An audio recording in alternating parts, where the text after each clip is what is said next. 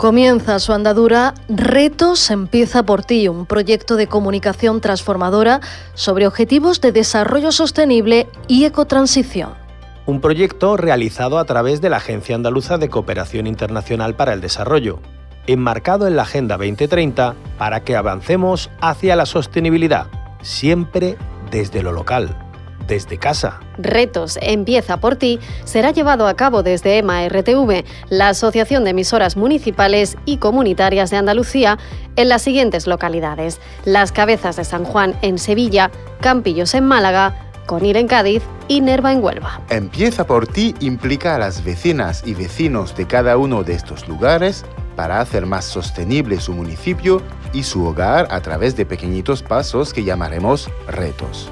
Con la participación de numerosos colectivos locales, cada mes propondremos 10 pequeños cambios en nuestros hábitos, hacia un estilo de vida más saludable, un mejor consumo, un mejor uso de los recursos. Cada mes, durante un año, lanzaremos 10 pequeños retos que podemos hacer en nuestro día a día y te daremos opciones y trucos para que sea aún más fácil. Presta mucha atención porque en julio te vamos a proponer los 10 primeros para que te sumes, porque el cambio sostenible empieza por ti, empieza por mí, empieza por nosotras y nosotros.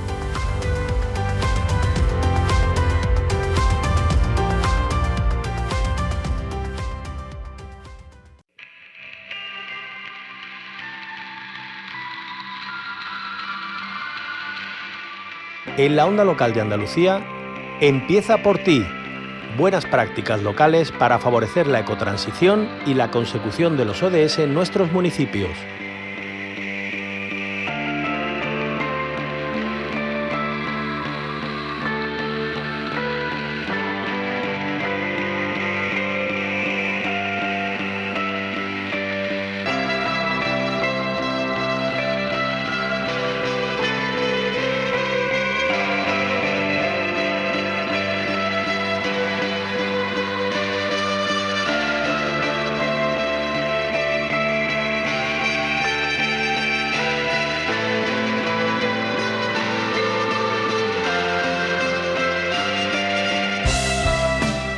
Hoy en Retos Empieza por ti dirigimos eh, la mirada hacia el mundo rural relacionándolo con el equilibrio territorial y la sostenibilidad, porque los Objetivos de Desarrollo Sostenible, los ODS, no podrán cumplirse si no se abordan las áreas rurales. De hecho, hay metas que tienen que alcanzarse exclusivamente desde los pueblos como es la producción agropecuaria sostenible, la conservación de los sistemas marinos y terrestres o la generación de energía limpia. Pero es más, hay que hacer especial énfasis en mantener el bienestar de la población rural y garantizando servicios de calidad en educación o, o salud, por ejemplo, y promocionar con más énfasis retos como la igualdad de género o el trabajo decente. En base a eso y para conseguir un equilibrio rural-urbano, la Diputación de Granada ha puesto en marcha un programa específico para fijar la población al territorio y para que el medio rural sea un lugar donde habitar y desarrollarse personal y profesionalmente. Hoy lo conocemos con María Vera. Ella es diputada de Reto Demográfico en la Diputación de Granada. Bienvenida a la onda local de Andalucía, María. Muchas gracias, y buenos días. Bueno, María, ¿en qué consiste este, este programa eh, que bueno, va a ayudar a los municipios con pérdida de, población de la provincia? Pues mira, es un programa muy novedoso, ¿no? Desde la Diputación de Granada es la primera vez que se crea un área de, de reto demográfico y es la primera vez que se lanza este tipo de ayuda. Una ayuda que va a llegar a 110 municipios de la provincia de Granada, eh, con una población inferior a 5.000 habitantes y van a recibir eh, 3 millones de euros todos ellos para diferentes actuaciones que los ayuntamientos podrán decidir, seis grandes líneas de actuación entre transporte, promoción a la salud, la mejora de la conectividad, promoción de la cultura, educación, conciliación, es decir, un paquete de ayuda bastante grande en la que los ayuntamientos van a tener bastante libertad porque entendemos que son ellos los que en cada municipio y dentro de las distintas comarcas de Granada pues conocen las necesidades de sus vecinos. Eh, para ello, bueno, ¿cómo, ¿cómo va a ayudarles la Diputación de Granada? Eh, ¿Tiene, imaginamos, ¿no? algún tipo de, partida económica, asesoramiento? Eh, ¿cómo, ¿Cómo va a coordinar eso, esos impulsos en los ayuntamientos desde la Diputación de Granada? Bueno, pues nosotros ahora mismo eh, están los ayuntamientos en plazo de solicitud de esta ayuda. Em, estamos resolviendo todas las dudas que les pueden surgir en, la presentación de estas solicitudes, pero la verdad que lo hemos hecho de una forma eh, bastante sencilla, ¿no? Eh, por ejemplo, le hemos, hemos puesto una línea de mejora de transporte que los ayuntamientos se pueden acoger un refuerzo del transporte público que existe dentro de los municipios eh, para reforzar, eh, sin entrar en esas líneas regulares, pues con ampliación de horarios preestablecidos o, o imponiendo, implantando el transporte a demanda. Em, también se les va a financiar, pues, por ejemplo, para que los ayuntamientos puedan incentivar servicios como pueden ser eh, que asista un podólogo a un municipio pues, que pueda tener una población más envejecida. Em, promocionar la cultura. Hay municipios que, que tienen eventos singulares eh, que consiguen atraer a lo largo de todo el año y, y fijar la población al territorio, pues como puede ser el alcalde Carbonero en La Pesa. Y bueno, por ejemplo, pues también reforzar clases de idiomas, clases de actividades musicales, para, que los vecinos que apuestan por vivir en esos municipios, pues eh, tengan una actividades pues, de distinta naturaleza a las que pueden tener, por ejemplo, en las grandes capitales o cabeceras de comarca. ¿Están recibiendo ya eh, ayuda o, bueno, la petición de acogerse a, estas medidas por parte de, algunos ayuntamientos? ¿Y cuáles son las comarcas que ha detectado la Diputación de Granada que necesitan eh, más eh, impulso, ayuda para fijar la población al territorio? Sí, la verdad que ya hemos recibido bastantes solicitudes de la convocatoria yo espero que para los primeros días de la semana que viene, pues todos los municipios que, que tienen preasignado unas cantidades hayan formulado sus solicitudes. Y en cuanto a los territorios, bueno, pues destacar, por ejemplo, la comarca de los Montes, bastante desfavorecida en este aspecto, estamos hablando de cerca de medio millón de euros, o también la comarca de, la Alpujarra.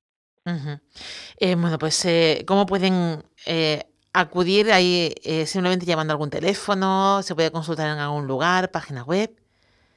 Pues bueno, hay, hay teléfonos en cada una de las comarcas de, de gente ¿no? que, les va a resolver todas las dudas a los ayuntamientos que las formulen y de hecho ya lo estamos haciendo.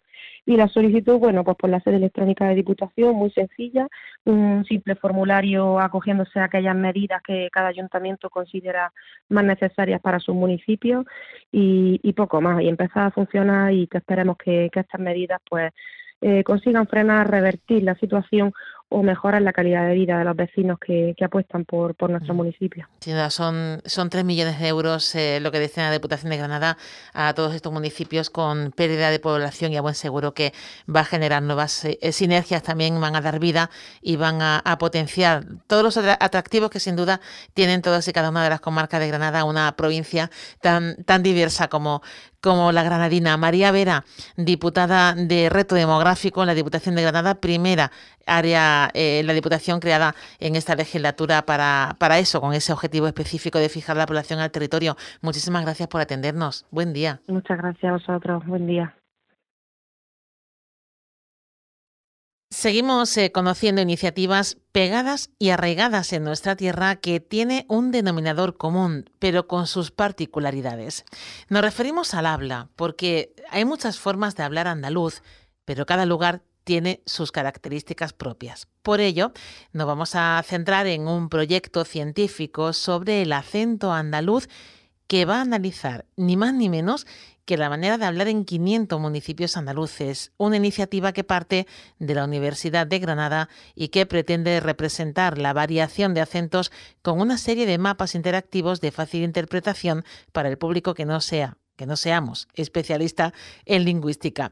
Una investigación que está liderada por el profesor Alfredo Herrero de Aro, a quien saludamos. Bienvenido a la Onda Local Andalucía, Alfredo. Hola, hola, muchas gracias por, por la invitación.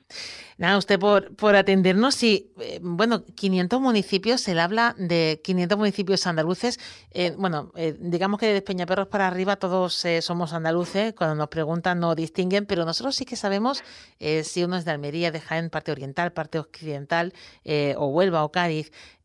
¿Por qué hay esta, esta variación, esta riqueza en, en el andaluz? ¿De dónde procede esta esta diferencia de acentos?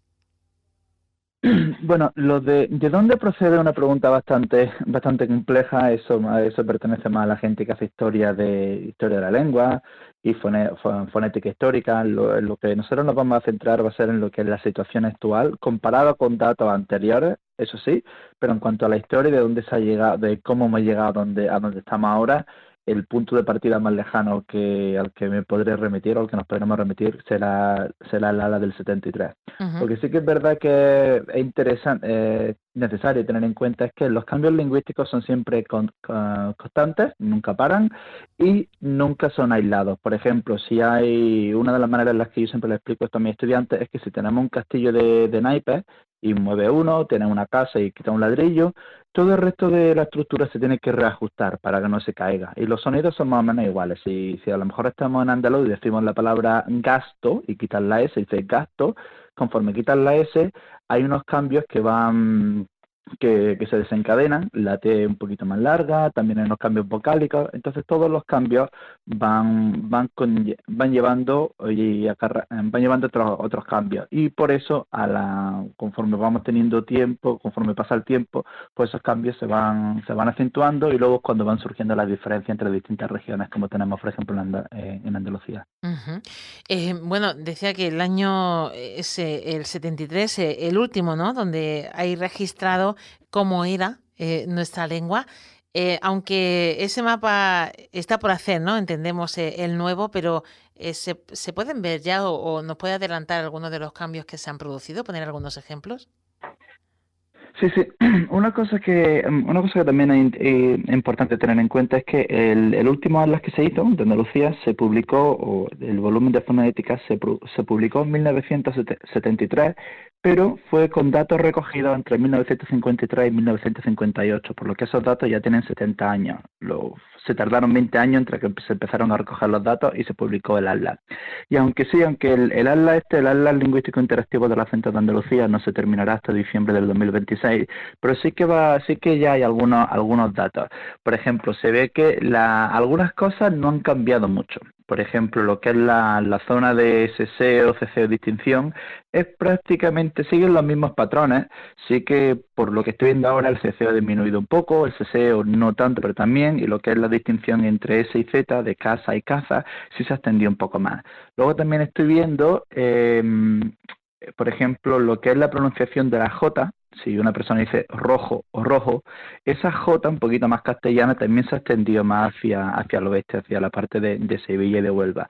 Y otro cambio que también he visto, esta abertura vocálica, que por ejemplo hago yo, que, me crié en el Ejido, en Almería, de decir, por ejemplo, eh, da, quitar la S y cambiarla un poco, o, o, qué es lo que es, ese es. Esa abertura vocálica, aunque no tan radical, pero sí que se ha movido mucho más hacia, lo, hacia, hacia el oeste. El mapa del 73 no recogía no recogía esos rasgos, por ejemplo, ni en, la provincia de Cádiz ni en Huelva, y por, por, por, lo que yo estoy viendo sí que sí que hay ya indicios y sí que hay pruebas de que ese, ese rasgo ya ha llegado a Huelva y a Cádiz. Em, bueno, eh, son eh, la forma de hablar en 500 municipios, pero ¿cuál, cuál es la metodología? ¿Cómo, eh, cómo se llega a, hacer esa radiografía de cómo ha evolucionado el mapa. ¿Y las personas se pueden presentar voluntariamente o llegan ustedes al municipio en cuestión y escuchan cómo lo hacen? Porque parece un poco mm, como magia, ¿no? Sí. de poder hacerlo. Sí, Es una de, las, una de las cosas que solamente se puede se pueden hacer ahora mismo gracias a la tecnología y por supuesto gracias a la, participación ciudadana. El mapa que hicieron en el 73 cubrió 230 municipios y, y, fue y un grupo de tres de tres profesores tardaron seis años en recopilar los datos. Y aquí soy principalmente yo con la ayuda de algunos técnicos y y queremos recoger datos para 500 municipios en año y medio. Y esto se puede hacer solamente gracias a la, a la tecnología.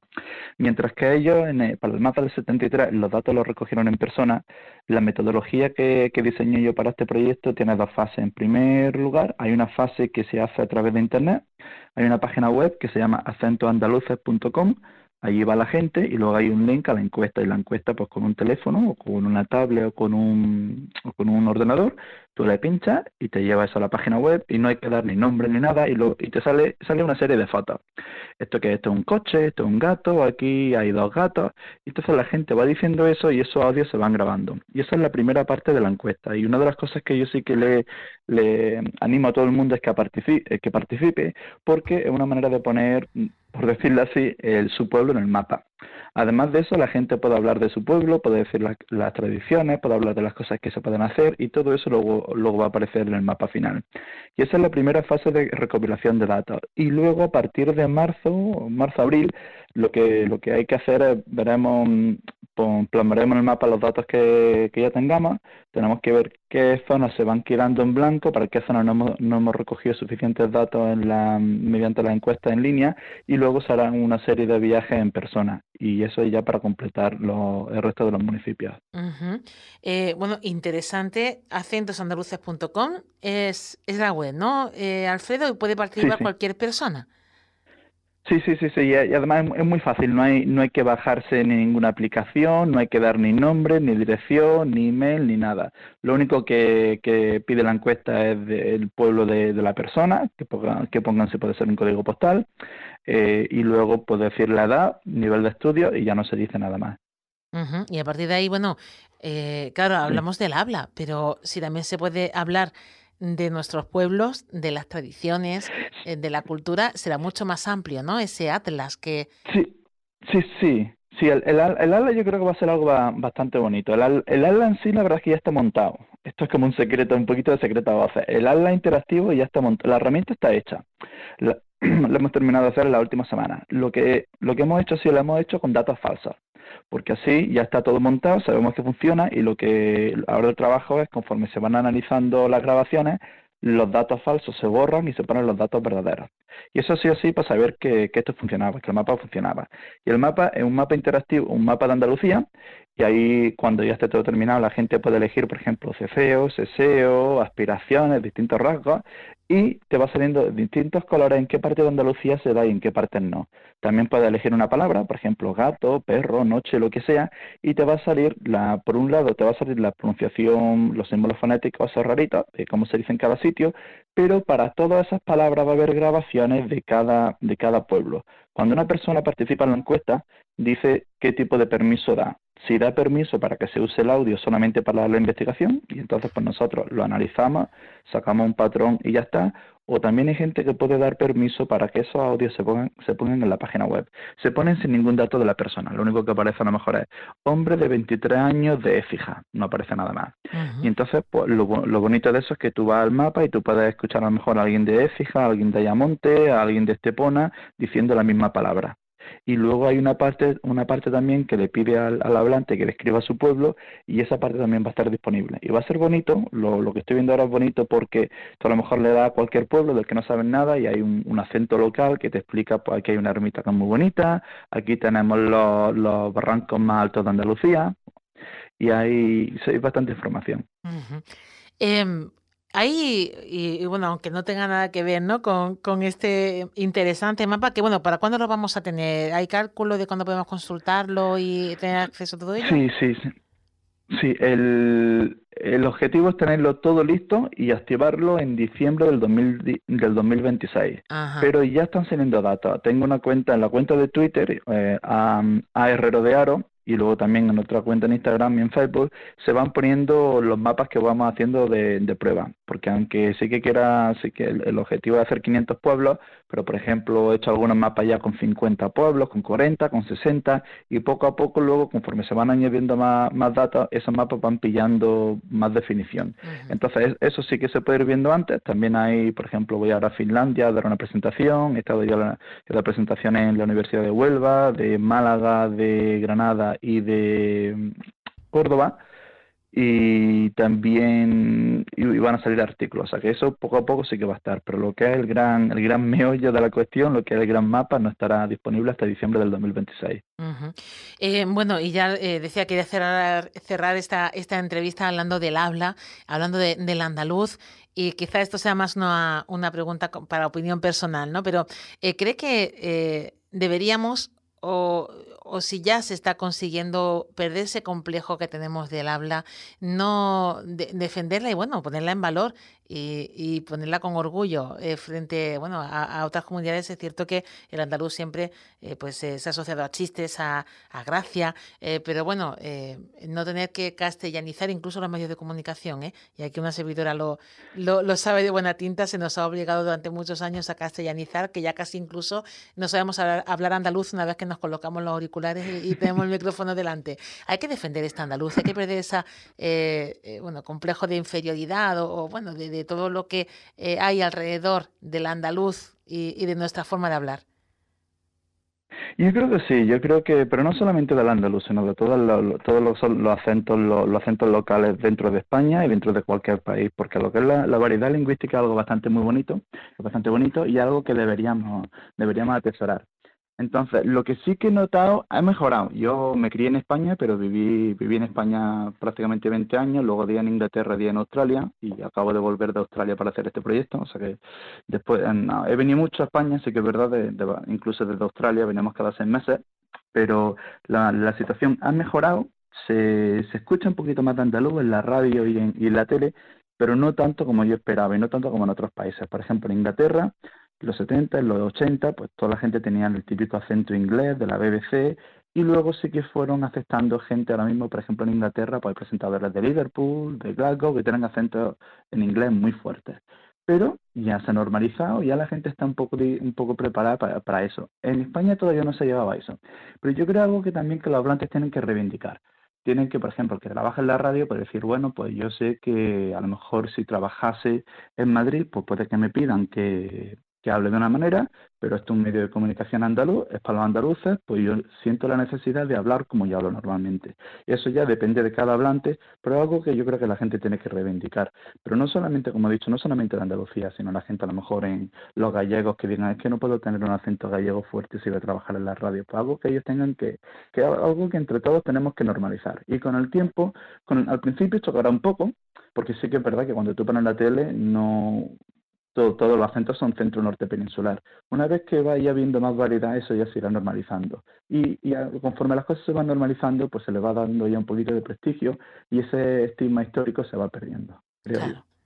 Bueno, pues eh, nos quedamos con ese mensaje de defender y de sacar pecho y defender y, bueno, y estar orgullosos de, nuestra forma de hablar y, bueno, estaremos al tanto de cuando ya esté ese mapa interactivo porque sin duda va a ser una, una gran herramienta para poner en valor no solamente nuestra forma de hablar, sino nuestra riqueza eh, de acentos y, también nuestra riqueza patrimonial y de tradiciones en cada uno de los municipios, gracias a vuestro trabajo. Alfredo Herrero de Aro, profesor de la Universidad de Granada, de especialista en lingüística eh, y de esta investigación eh, tan interesante que nos ha contado. Muchísimas gracias por atendernos. Muchas gracias a vosotros.